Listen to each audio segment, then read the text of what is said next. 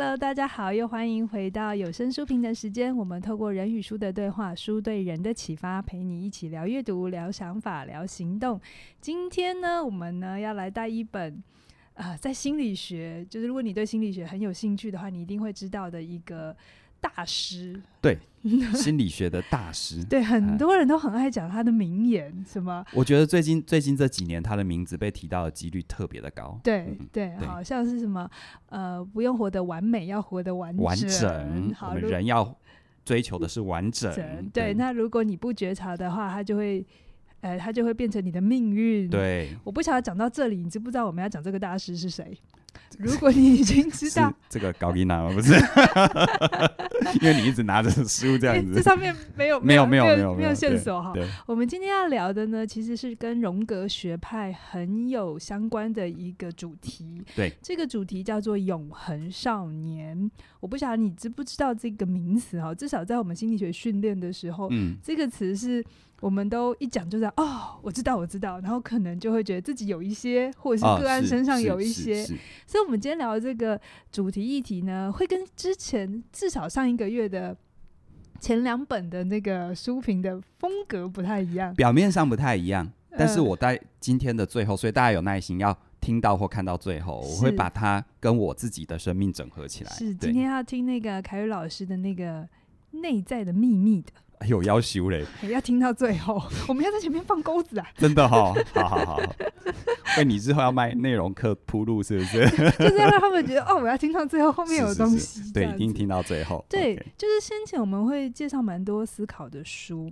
那有些时候，有些人就会觉得，哦，我思考的书是理性的书，哈，那心理学的书就是很感性的书。可是，我觉得你今天听完之后，你会可能有另外一种想法，就是所谓的理性跟感性不那么纯粹，因为自己就是荣格的人格学派，对，它也是有一些很有趣的分类，哈。对。那我先讲今天这一本书，主书名叫做《永恒少年》，副书名叫做《从荣格观点探讨拒绝长大》。哦，关键字是。拒绝长，长大，你想不想长大呀？好，那这个作者是那个玛丽路易斯冯法兰兹，大家都叫他法兰兹博士。那他这个人很特别哦，他是真的跟荣格学学心理学的，他是荣门的关门弟子。对，其实现在还还在世的学者里面，已经是。嗯已经找不出几个，他是 Gobo 了。对，跟 跟荣格本人学过的。对对对，所以呃，他他的底蕴我非常的丰厚。我读过他另外一本书，真的要有一点点人帮忙导读的话，会容易一点。你好客气哦。好啦，所以凯宇、嗯、我已经前面介绍这么多，就表示我们对这本书是很喜欢的。对，那你可不可以先告诉我们，为什么今天你想要介绍这本书？对，大家有没有觉得今天嘉玲也也特别庄重？是不是因为要介绍？我们我们的大师，我们大师的相关著作，所以要要这样子哦，不能乱开玩笑。下一次我要介绍我的偶像亚人的时候，我要怎么？我也不知道。我我觉得，我觉得，我我觉得你要带你要介绍家人的话，你应该会穿婚纱吧？我觉得聊心理学就聊我们自己的本业啊，嗯、心情不太一样。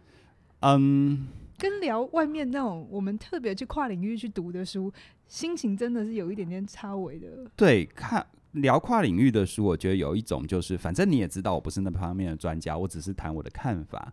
可是聊心理学的书，有一点像是我我很郑重的跟你介绍，呃，我的家人，嗯，而且是那种郑重哦，不是随便介绍，是要带男朋友女朋友回家的那种。之类，有一点这种心情，嗯，还蛮精准的。OK，好了，谈、嗯、这本书 我们蛮有默契的。回来。谈这本书《永恒少年》，其实《永恒少年》刚刚嘉玲的开场已经让大家知道，他是一个。呃，荣格的荣格的关门弟子写的一本著作，所以我我通常在谈书的习惯，我就会谈阅读、谈想法、谈行动嘛。嗯、那所以我先谈阅读的本质，就以以你是一个无论你有没有接触过荣的荣格学说的阅读者来说，这本书我会说哦，它有三个特性。第一个特性叫做它很好读，嗯，它好读在哪里呢？虽然这本书谈拒绝长大这个主题，可是它用的是。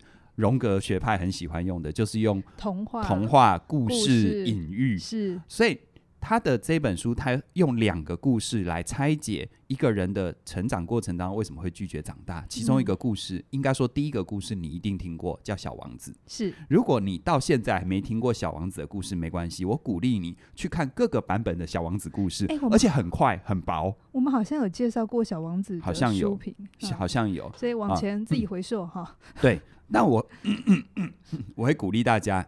你亲自去看《小王子》这个故事，它就是一本很薄的小书，然后用一个很有趣的方式，你在读那本故事，你会觉得它还蛮有童趣的。它有很多天马行空的东西，然后还有非常多的隐喻。没错，所以无论你熟《小王子》也好，不熟《小王子》也好，我都说它的好读点就在于它用一个故事作为原型。所以基本上，你只要认识《小王子》，或者是呃，你哪怕是现在才去读，你回头看这本书，你就觉得很有趣。好，但第二个呢，我会说它是一本不好读的书。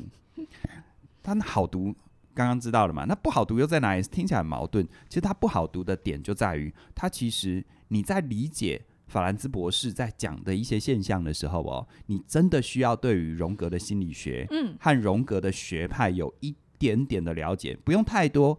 这一点点了解，我现在就可以帮你补习。好，第一个，荣格他强调的是一种像他荣格的老师是弗洛伊德，嗯，弗洛伊德强调的是人的潜意识，是，但荣格呢，把所谓潜意识，他更往前推一步，应该说往不同的领域推，叫做集体潜意识，就是谈文化的部分。对，你看哦，所谓的集体潜意识，我讲一个白话文就好了。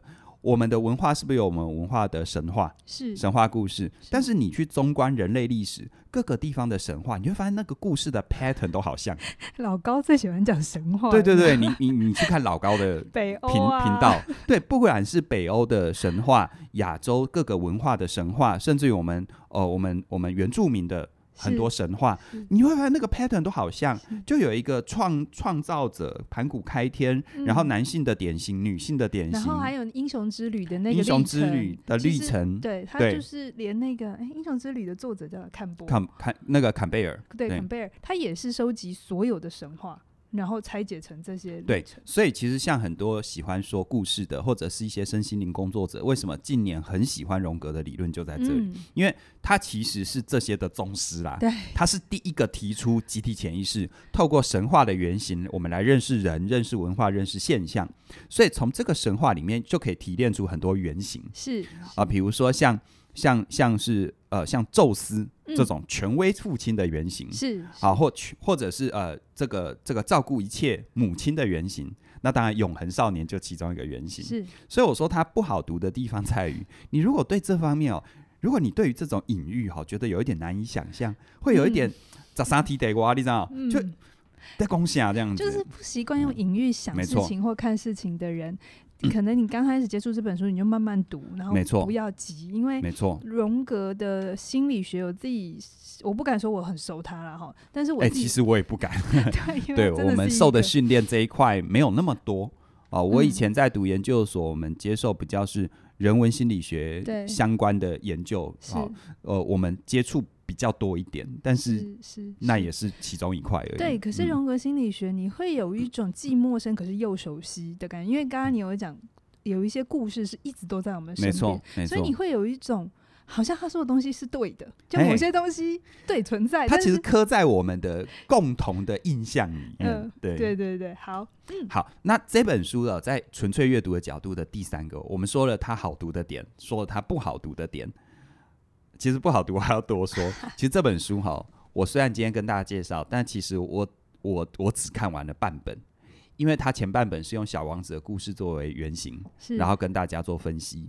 可是它后半本是用另外一个故事，另外一个故事我真的不熟，所以你看哦，荣格他相对不容易进入，然后又是一个我不熟的故事。所以我很诚实的在书篇的角度跟大家做这样的分享，嗯，但是我觉得它很值得读，但是它在读上面第三个就是它是需要勇气的。哦。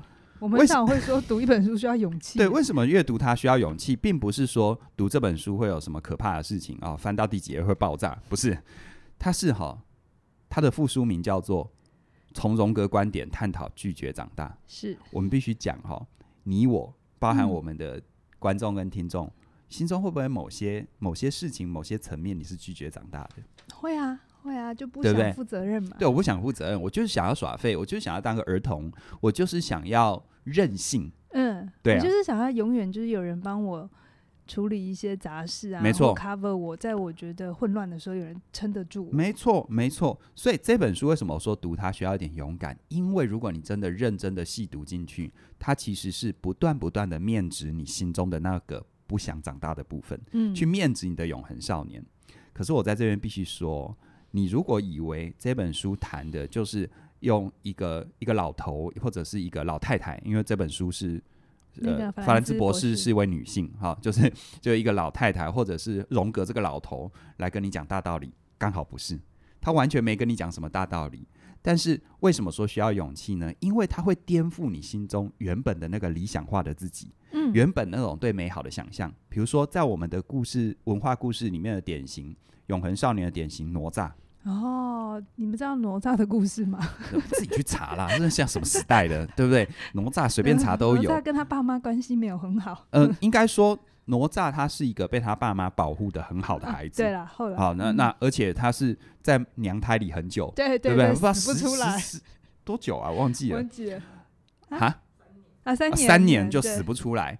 那你看哦，这里面的隐喻就是什么？一个被过度保护的孩子，是。而这样的孩子，当他面临的这个世界，他的这个保护还持续在的时候，你看哪吒哦，其实很厉害呢。哪吒的武功很强，对对对，而且很有正义感呢，对对，而且很理想化，对不对？是。当发现事情跟他想的不一样的时候，他宁可牺牲自己，然后去报答他的父母亲或等等，这是他故事的原型。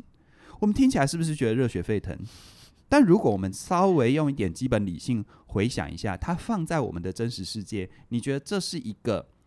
这是一个理想的孩子，这是一个勇于实践的自己的孩子，还是其实是一个不负责任的孩子？是个任性的孩子，其实是个任性、不太负责任。嗯，他就只看到他就是那个一代宗师里面讲的嘛，功夫不能只有眼前路，没有身后身嘛，身后身，对不对？他其实就是这样子。然后你看哦，在西方像彼得潘，呀呀，彼得潘其实。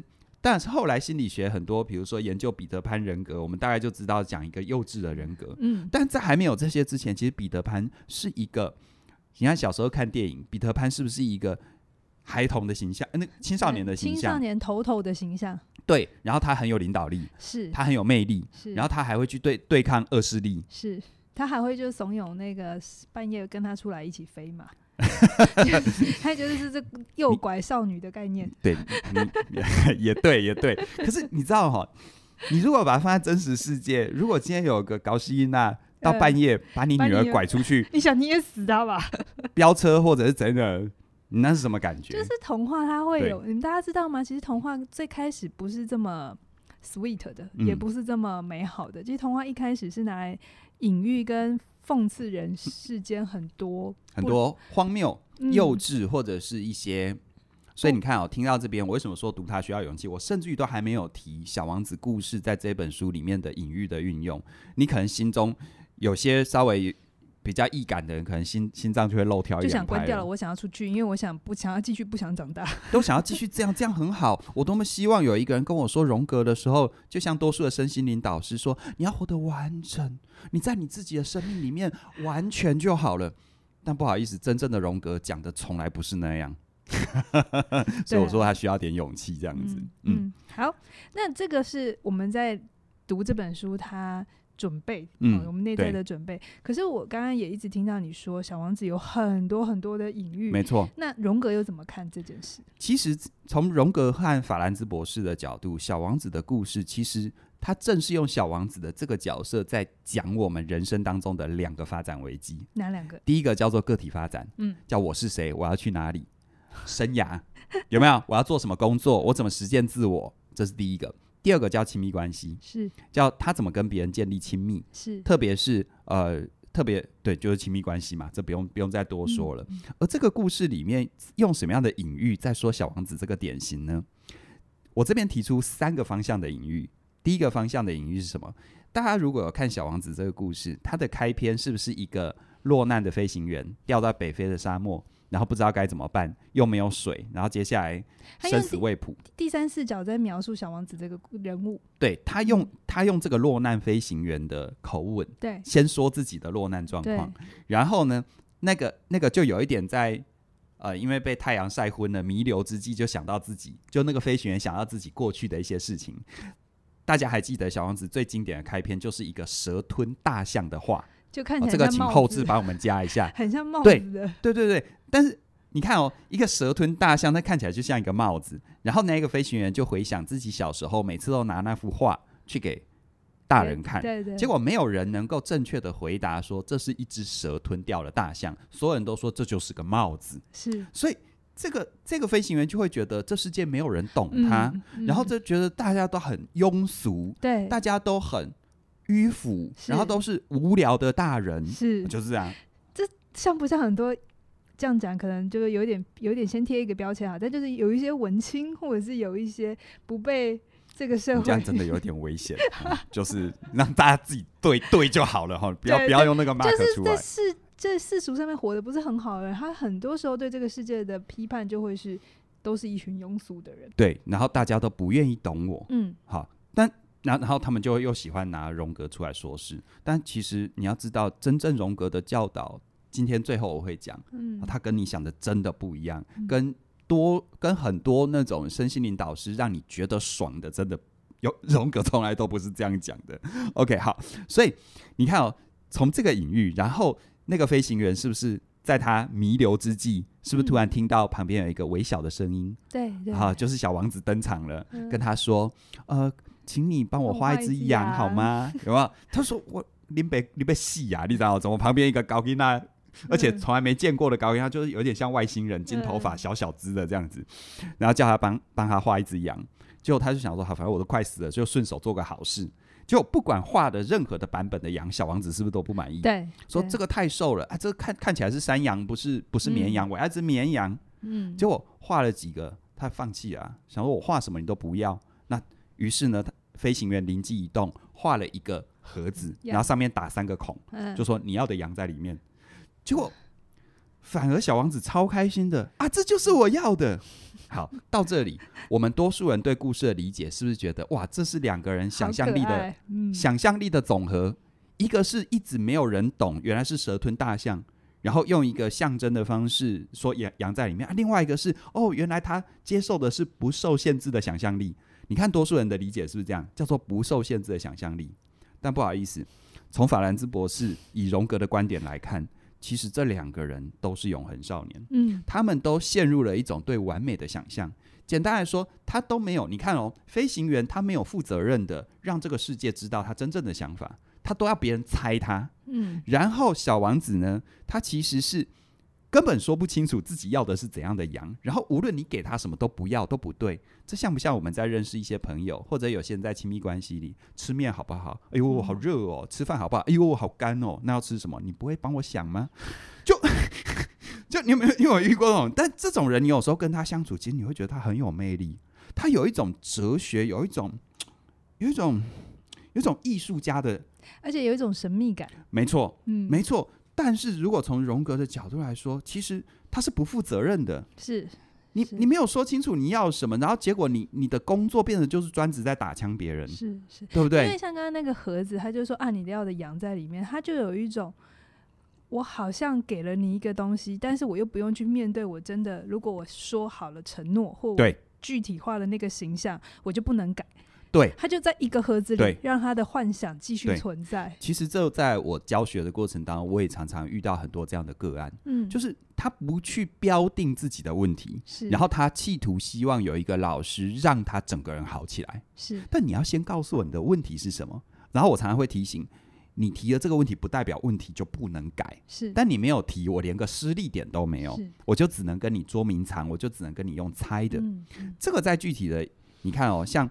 我们在一般人身上，我们都接触很多个案嘛，有没有很多人不承诺？嗯，然后久而久之，对于这个世界有一种百无聊赖的感觉，因为大家不懂他。那这种人有时候你跟他相处深聊，你会觉得他 他挺有想法的。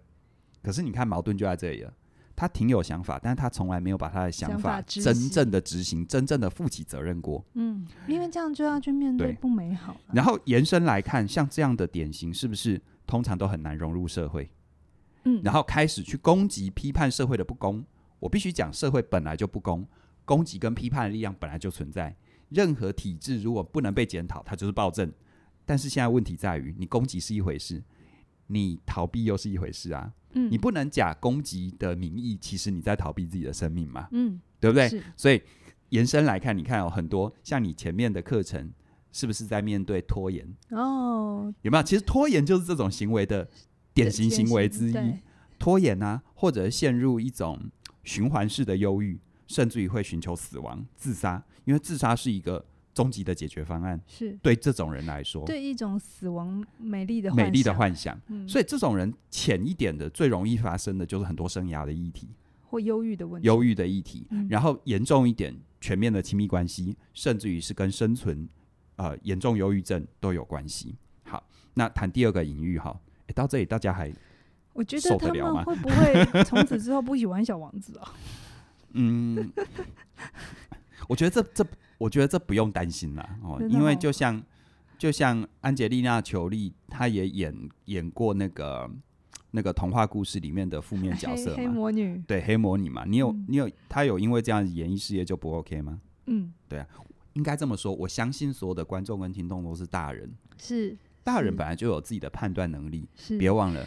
安徒生童话，所有的童话，它的原版都不是你今天读到的，没有那么 sweet 哦。它没有那么 sweet，它其实某种程度上，它用一个 sweet 的故事，它试图的让所有人，包含孩子，去认识什么叫做真实。嗯，啊，包含像悲伤是真实，失落是真实，生命当中有些挫折是真实。现在我们的。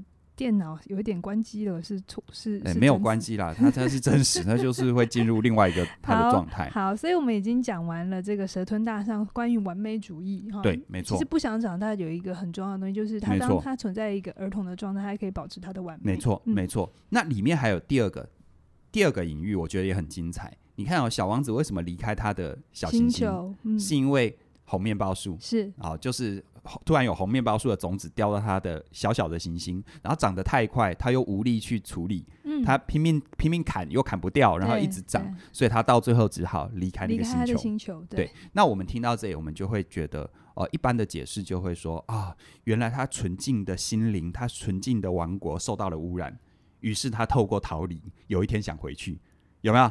这是我们一般人的对故事的理解嘛，对不对？好，到最后他他借用一些方法。啊，那个方法是什么？待会会讲。嗯、他他回去了他原本的纯净的世界里。是，但其实荣格的角度不是这么看呢。嗯，他说，你的星球本来就是你的，它就是象征你自己。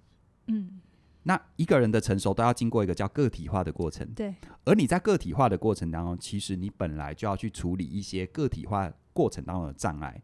这些障碍正是你会成为这个个个体的主要原因。听起来是。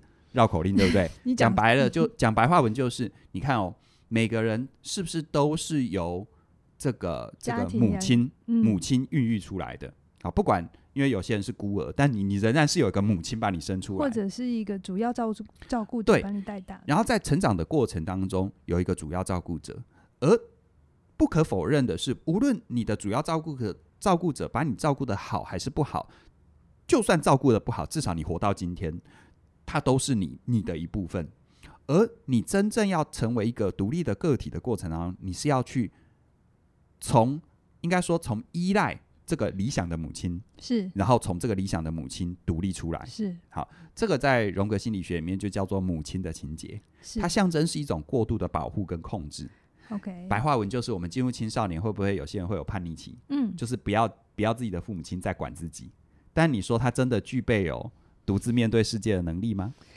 嗯，还没有。对我，我觉得荣格把那个红面包树当成是母亲隐喻的延伸。我第一次读的时候，确实有点吓到。对，因为之前我就读红面包树的时候，我会把它想象成是哦，这个社会的一些社会化过程啊，或是一些不是那么公益的事情啊，它会一直污染或者或者践踏我们的心灵。没错，但是他就说。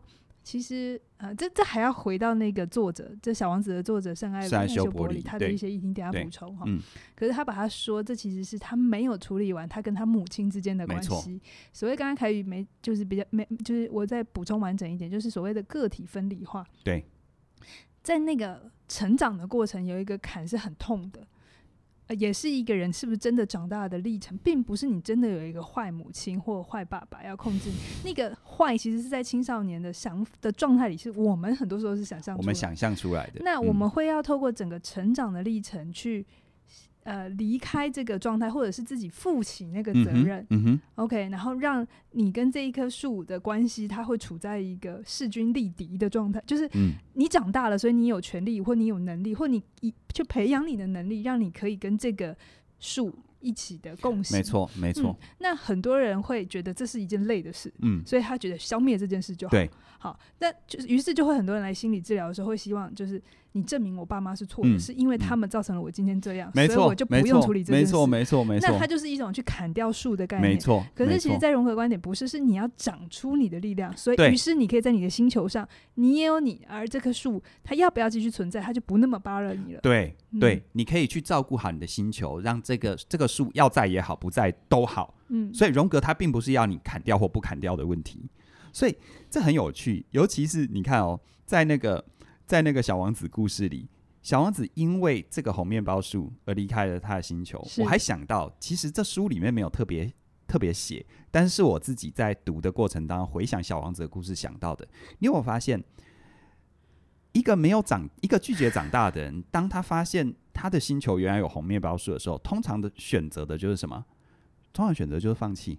然后他到别的星球旅行。我们看这个小王子的故事的典型，看到别的星球的旅行，是不是就是啊？他认识一个市侩的人，每天就在数钱，啊、对。然后每一个一个权力欲望很高的人，每天当自己的国王，嗯、然后一个就是很无聊的人，每天点灯熄灯，点灯熄灯，有没有？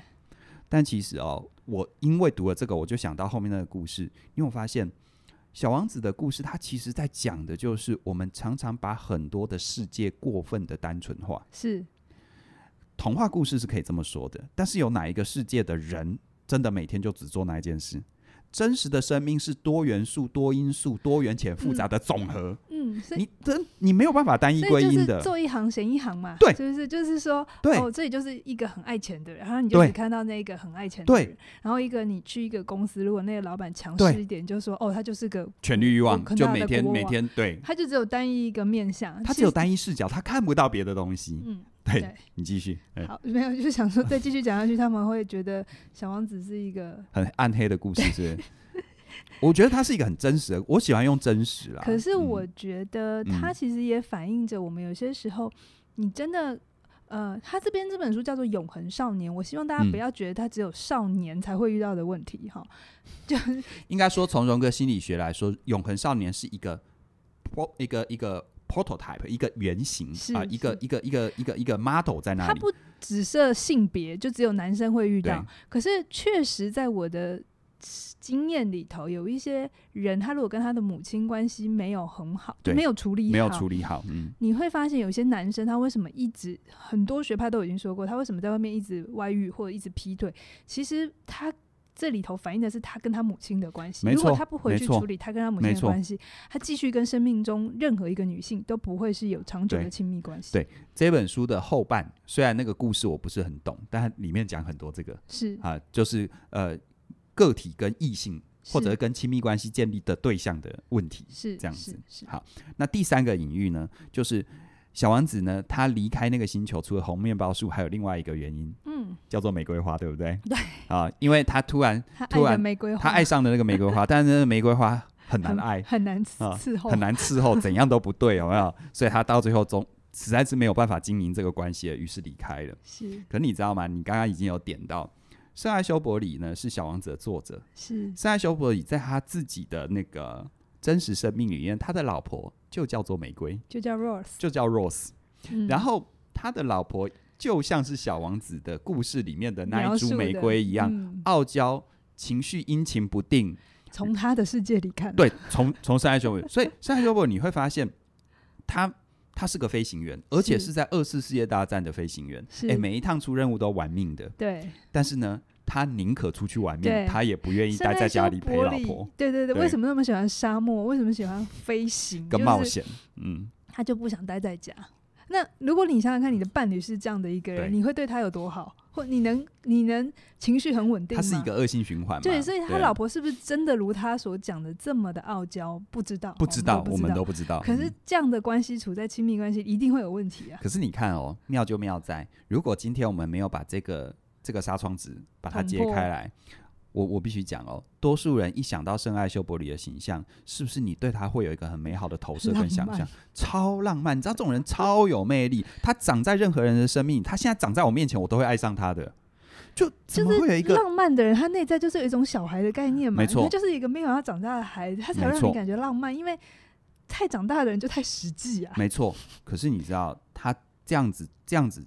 他为了他浪漫的形象，他其实在他自己的生命跟周遭人的生命都创造了灾难。圣爱修伯里真的在他在世的时候活得不怎么好。对，嗯，对，所以其实其实我觉得玫瑰花的这个隐喻呢，也就是在小王子的故事里面在谈。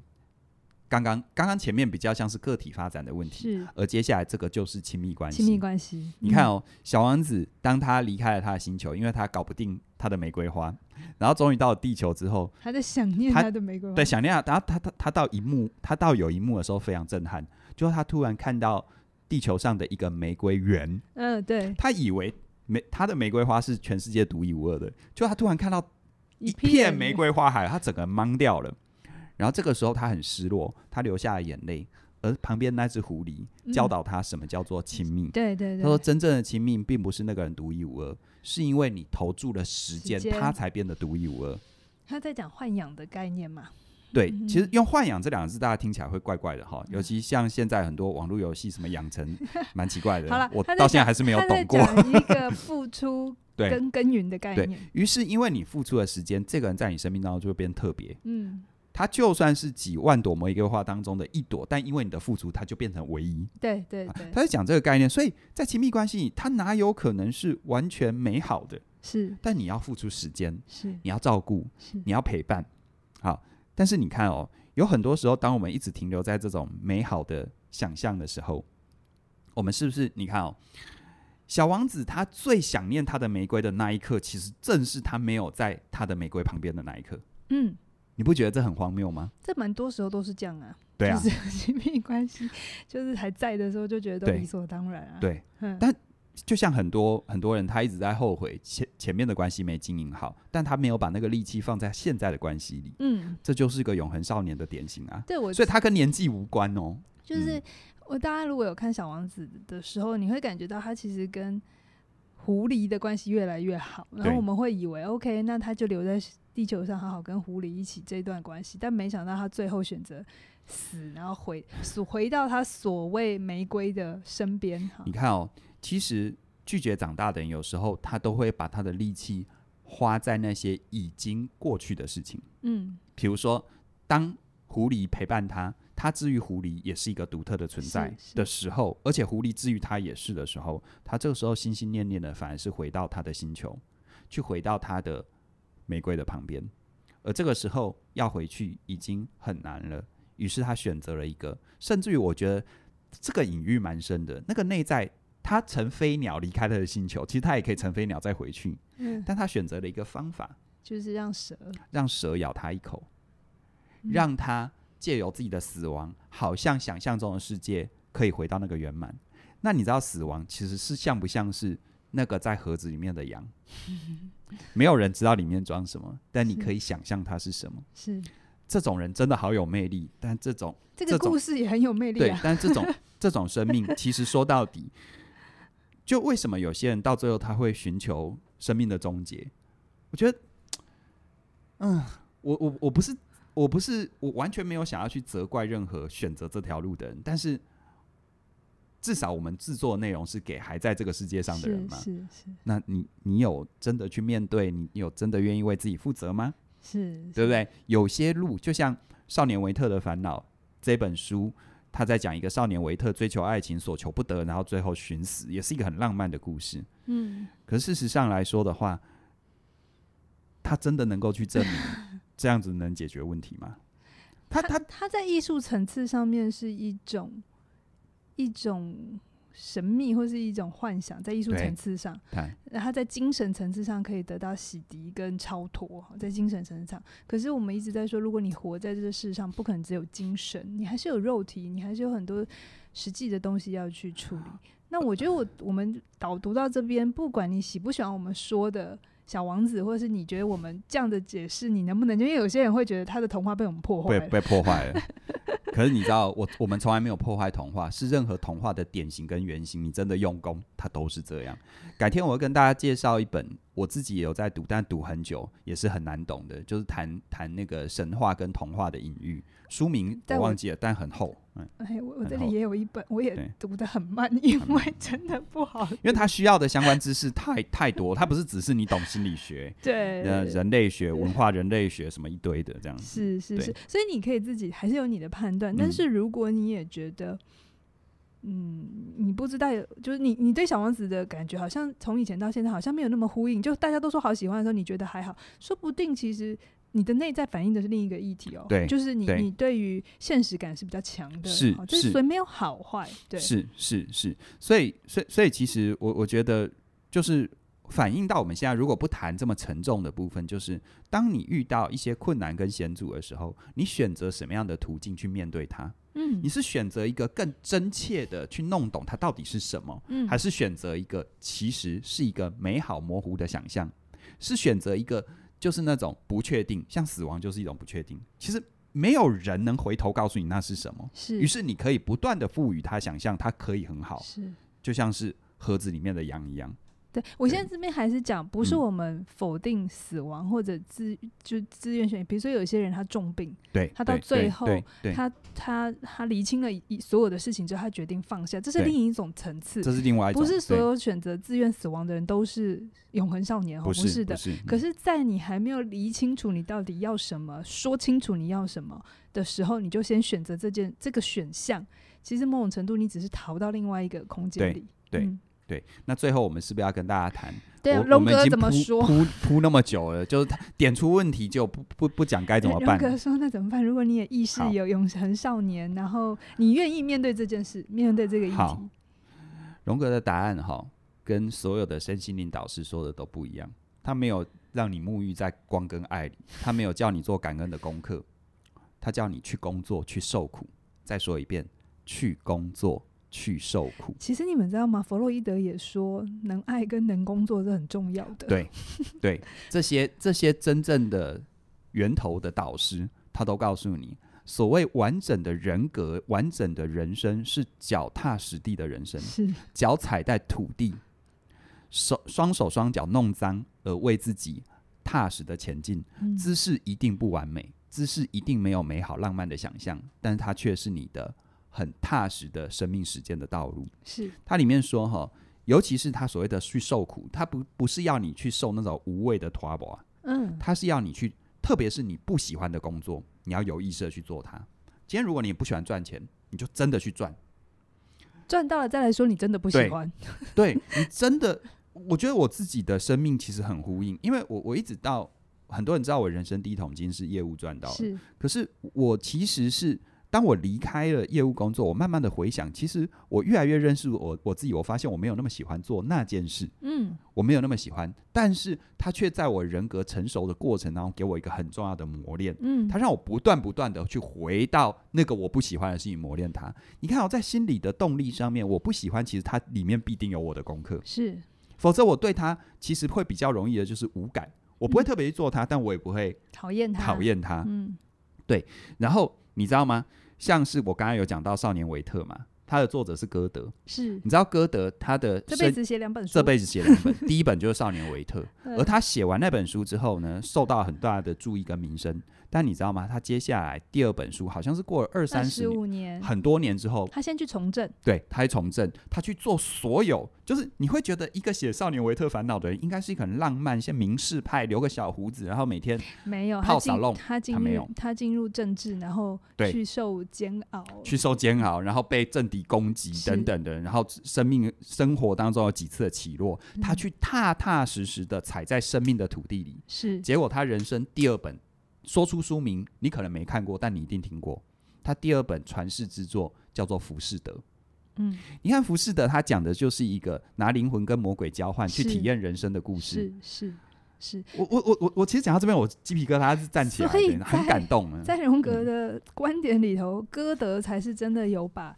永恒少年这个议题给处理完，处理。我我先说，我们多少都会有永恒少年的议题哈、嗯。我们如果完全没有这一块的话，我们的想象力啊，或是我们那一些很纯粹的东西，它就会在太小的时候就被消灭掉了哈。所以，并不是永恒少年不行，可是他如果一直在你整个生命历程，你都处在这个 pattern 里头，那你就会有很多很多的呃，我们所谓的。呃，生涯呃，或者是人生任务上面的这个困难 crisis，嗯、crisis 就危机、那个、危机，对、啊、对对对。所以呢，它里面一段话我，我我念给你听，因为很多人会担心，那我这样子，比如说我原本是一个很有文艺气质的，我有一个我有一个艺术家的天分，我会不会因为我进入了真实的生命，他被这些东西拖磨，而我的艺术性就不见了？来念给你听哦。书里写，真正伟大的艺术家。起初总是会是个永恒少年，所以呼应刚刚嘉玲说的，我我自己很多事情很多创意，也是因为我内在的永恒少年促使我有这些创意哦。但是呢，他们还能够进一步，这就是情感判断有关的问题。接下来的话是重点了，如果一个人停止成为永恒少年之后，他就停止成为艺术家，那他从来也就不会是个真正的艺术家。所以，一个真正的艺术家，他其实是因为面对的永恒少年这个议题，让他真正的成为一个完整的艺术家，而不是他觉得自己是艺术家。是，就像歌德一样啊。是，多少人你很有艺术天分，就像我为什么做一门课专业有价？其实表面上除了我自己的经验，然后分享怎么样做内容行销之外，我觉得骨子里我看到有太多人，他很有理想，他他他很有理念，可他。他一直是个永恒少年，嗯，他他不愿意去面对那种，就像我我对我一一一讲到转换率，我一讲到销售，一讲到订单，很多人就觉得很那个那个，这个是我我觉得你你不愿意把脚踩在土地上，真实的踏在地面上，你怎么能够去感受真正的艺术呢？是，是对啊，所以这本书有一句话，也是他的文言，嗯，他说：如果你拒绝成长。成长就会杀死你，这就很重。嗯嗯，我第一次听的时候也觉得，呜、哦，这就好重。可是你后来想想，真的是这样。是啊，老天爷给你的有一些功课，他就是要你去度过。对，如果你一直抗拒，一直否认，那这些功课就会杀掉你。对，不是真的把你杀掉，是在心灵层次上跟精神层次上让你。你很担心大家误会了。对对对，其实呃，这本书呢，大概我我觉得除了里面说的，还有我自己的感受，说到现在。其实它跟它很呼应，像我我那时候密集在读这本书，因为这本书我读很久，嗯、我密集在读这本书的那一段时间，我刚好在准备我自己，应该说在设计跟准备我的两门课，一门实体课，一门线上课。一门实体课是策略思考，好，那很多人学过我的策略策略思考实体课，都知道这门课是帮助大家转大人。好，表面上有很多思考的工具，让大家回到真实的生命里，但它背后其实有一个很重要的思想源头，正是我也在处理我自己的永恒少年议题，我也在回顾我是怎么处理它，然后我把它用，因为如果策略思考跟大家讲荣格，第一个我没有能力讲，因为太太深奥；第二个大部分人都听到要回啥啥，嘿，你会觉得到底是干嘛？因为荣格他晚期还。还在研究炼金术。哎、嗯欸，这里的炼金术可以去看老高的对的定义。对对对，其实它跟我们一般想的不太一样了。哈，OK，好。那另外一门，我在准我在密集读这本书，那时候我也在设计那个专业有价。其实刚刚有提到，我会觉得，就像我常常用白话文说的，生命的追求那种很感性的、很灵魂层次的，它就像是我们人的两只脚，一只是左脚。而另外一只右脚呢，就是踏实踩在土地上的。嗯，所以以荣格的角度来说，永恒少年他从来不认为是个是个所谓的要除之而后快的。他他只说他是我们生命当中一个原型。嗯，而真正的一个完整成熟的个体化，是把这些融在一起，成为一个独立的自己。嗯，并不是我们活成永远活成永恒少年。嗯，好，所以。我会觉得，像我自己在做这些课程的过程当中，他这个是我背后虽然，呃呃，这个不管是专业有教还策略思考，它里面谈的一定是你在现在的时代里你完全听得懂的。但这个精神内核是是我自己在读这本书。我觉得呃，我自己在上学思的时候，或上专业专业有价的时候。我们教很工具目的的方法，嗯，好。可是，一个工具目的怎么吸引人来听？一定还是先从人的痛点开始，好，人的不足，或是他觉得一直困惑的地方。那你只是，呃，我们以前就只是说，哦，你可能缺了这个东西，但是你可能回到更根本。那为什么我们会在这里困惑？有可能是因为我们拒绝长大，拒绝去承认、去看清楚一些现实的东西。所以呢，你只是把永恒少年的那个精神、人们的痛点。你没有说的这么清楚，在课程里，可是其实是依着这个痛点，然后把它发展出课程。其实我会这么样讲，也是在面对自己的永恒少年。是因为如果我一直停留在永恒少年，我应该就成为一个布道家，我应该去讲那些很理想的东西。然后当你们听听得完全蒙住，然后早上提得瓜的时候，我会说：你们怎么这么腐朽呢？没有看出来这个是大象吞的啊？不，这是一只蛇吞的大象吗？我并没有。我是很真实的踩在土地上，你有的辛苦，你有的痛，我先解决你的问题，然后去创造出具体的价值，然后在这背后体验到原来人是要长大的。我我想你会听到这里四十五分钟了哈，也许可能。起点文化的有一些精神是一直是你喜欢。我先说，我们不代表我们是对的。嗯，有些人可能他成长的途径是别种，那也很好。但在我们的相信里头，我们一直觉得成长的途径，它是需要很踏实的去看待生命里发生的所有一切，不不否认它，而不是只是把它。合理化它，或者是把它转换成某一种很抽象的感觉。没错，我们都很努力的把，即便很抽象，还是要讲清楚。那有些人会觉得不喜欢这么清楚，或这么这么。具体哈，就像一只羊就在那，那我一看到具体的东西，我就可以知道这个我不喜欢，这个脚太长什么。因为有些人对于具体，他会有一种，他就是一个开始不满意的开始。我比较喜欢用的词汇叫真实啊，嗯，哎，很多人不太喜欢这么真实的东西。对对对，那没有关系，就是我觉得那都是。我们继续去体验我们的生命，也许我们十年、二十年之后回头看，又有不一样的感觉。哈，所以呢，这就是我们今天介绍的永恒少年。最后，我要再把脚踩在土地上，就是要跟你工商服务啊！因为我再怎么样，我脱离了永恒少年，我就是个公司的经营者，所以我要让你知道我们接下来要干嘛。好，呃，其实搭着今天谈永恒少年的这个主题哦，其实我们在这一段播出的隔天。啊，就是明天七月十九号到七月二十九号这一段时间呢，我们有两门课，心理免疫力，提升你的心理免疫力，跟成为你想要改变这两门课有合购的优惠，详细的部分呢，你明天就知道了哈。哎、欸，后置也会讲，对对，各自都有折扣，然后合购合购有还会有折扣。那跟今天谈的永恒少年有什么关系呢？其实我们今天谈到，比如说像是永恒少年经常有的行为典型，像是拖延，嗯，像是呢。呃，执着于某些信念，然后如果这个信念所求不得，就会有很多逃避的行为。嗯、这两门课都能帮助你。是心理免疫力处理你信念层次的议题，而成为你想要的改变，在你真实生活里，怎么样让你超越拖延跟分心？是，嗯，好。我们今天的书评就切到这边喽，期待未来继续推出更多更精彩的内容。你忘记先先谢谢大家的收听或收看啊？真的吗？对，谢谢你的收听跟收看。然后记得订阅我们，不管 Podcast 跟有声书评，然后有那个 YouTube 的话，就是要按下小铃铛哦。然后 Podcast 给我们五星评价。OK，、嗯、好，就这样，三二一，拜拜。